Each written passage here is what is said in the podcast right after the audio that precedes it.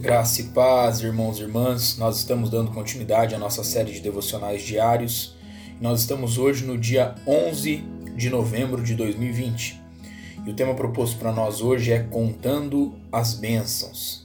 O texto base ele se encontra lá no Salmo de número 103, versículos 1 e 2, que nos diz assim: Bendize a minha alma ao Senhor e não te esqueças de nenhum só de seus benefícios.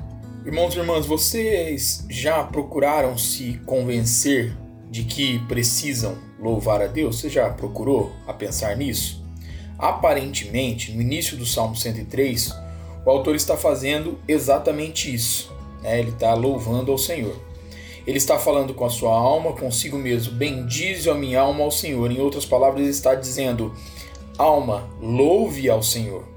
E no segundo verso ele acrescenta: E não te esqueças de nenhum só de seus benefícios.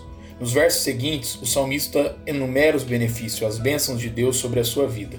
Contar as bênçãos é um desafio de Deus para nós. Porém, quando ouvimos certas pessoas, parece que a ordem é enumerar os problemas. A tendência comum é reclamar, murmurar, enfatizar os problemas, as más notícias.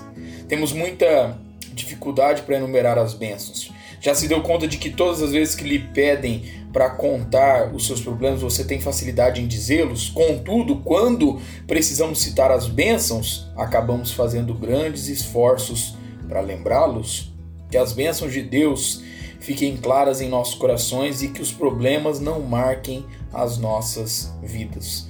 Conte as bênçãos. Que a nossa oração hoje seja: Amado Pai, queremos aprender a contar muito mais as suas bênçãos do que os problemas que nos afligem.